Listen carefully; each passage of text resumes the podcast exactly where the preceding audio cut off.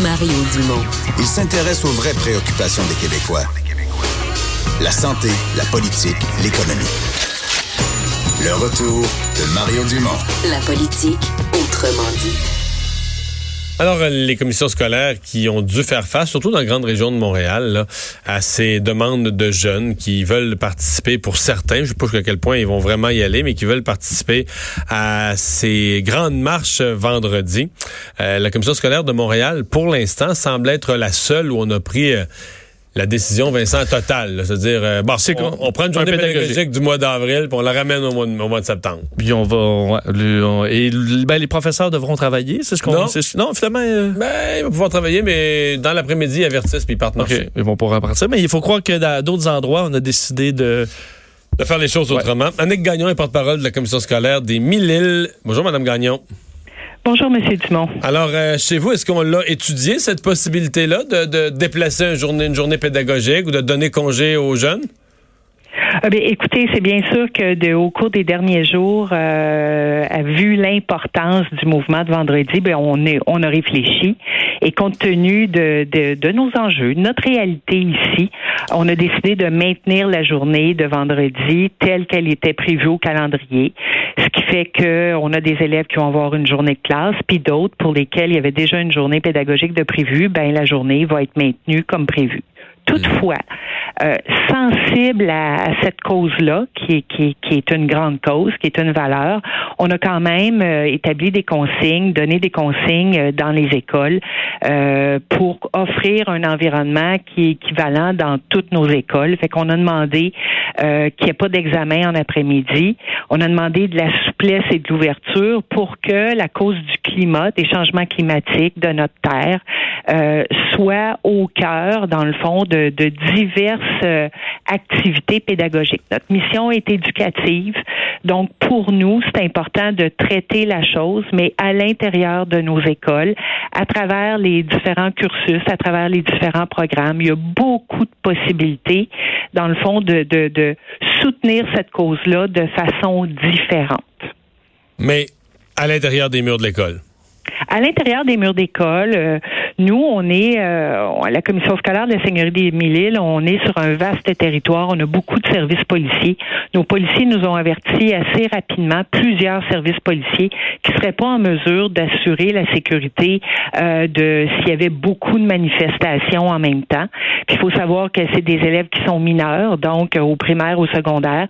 Fait qu'on est responsable d'eux. Fait que ce qu'on a demandé, s'il y avait des activités, mais que ça, que ça reste sur le territoire de nos écoles pour qu'on assure la sécurité. On a aussi envoyé, si vous me permettez, on a aussi transmis une lettre aux parents parce qu'on parle avec euh, tout ce qui est la planète et l'environnement de, de, valeurs qui sont profondes, euh, puis qu'on n'a pas à juger. C'est possible que dans une famille, euh, une famille décide que c'est important de se mobiliser et d'être présent. Fait qu'on a dit aux parents qu'ils souhaitaient euh, que si si leur enfant est absent pour participer à cette manifestation-là, cette activité-là, ben ils ont à utiliser leur responsabilité parentale, à motiver l'absence de leur jeune et à assurer la sécurité, dans le fond, à assurer cette activité-là avec le, avec leur enfant. Hum.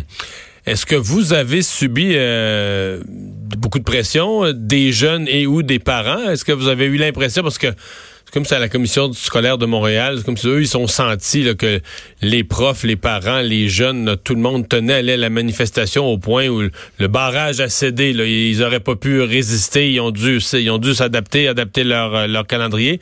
Avez-vous senti une telle pression? Ben, je, je, vous avoue que oui, il y a eu des, des, des, démarches, une certaine pression, que ce soit par des parents, des élèves, euh, des enseignants aussi. Probablement que si cette manifestation-là avait eu lieu sur notre territoire, pe peut-être que ça aurait été différent. Maintenant, c'est pas sur notre territoire, euh, mais oui, on a reçu euh, des quelques appels, on a reçu euh, des lettres, des courriels de gens qui nous demandaient d'être sensibles à la cause et de permettre, dans le fond, un congé pour pouvoir euh, se mobiliser à Montréal. encore une fois, je reviens à notre responsabilité. Nous, on considère que participer à une manifestation, ça peut être un, bel, un, bel événement dans une vie, une belle chose, mais c'est une journée de classe et puis on pense qu'on peut faire différemment, mais on peut faire des, de belles choses en classe. Mais je me répète, on ne remet pas en question la décision d'un parent qui motive l'absence de son enfant cette journée-là. Il n'y aura pas de conséquences pour l'enfant.